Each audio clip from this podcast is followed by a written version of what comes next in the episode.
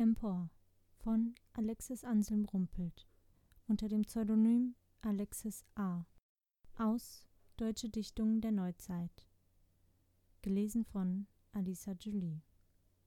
Drunten im Tal, wo die Nebel sich ballen, weile nicht länger, beschwinge den Lauf, lebenverzehrenden Dünsten verfallen, jene so leicht, die im Niedern wallen, schwinge zu freieren Höhen dich auf.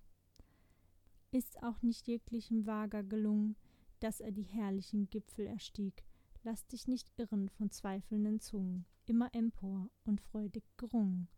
Denk an den Tod nicht, denk an den Sieg. Wo sie mit schmeichelnden, lockenden Fragen hemmen die Schritte dir wollen, entflieh, dass sie dich nimmer im Bande schlagen, all deinen Wünschen sollst du entsagen, und nur dem Höchsten entsage du nie.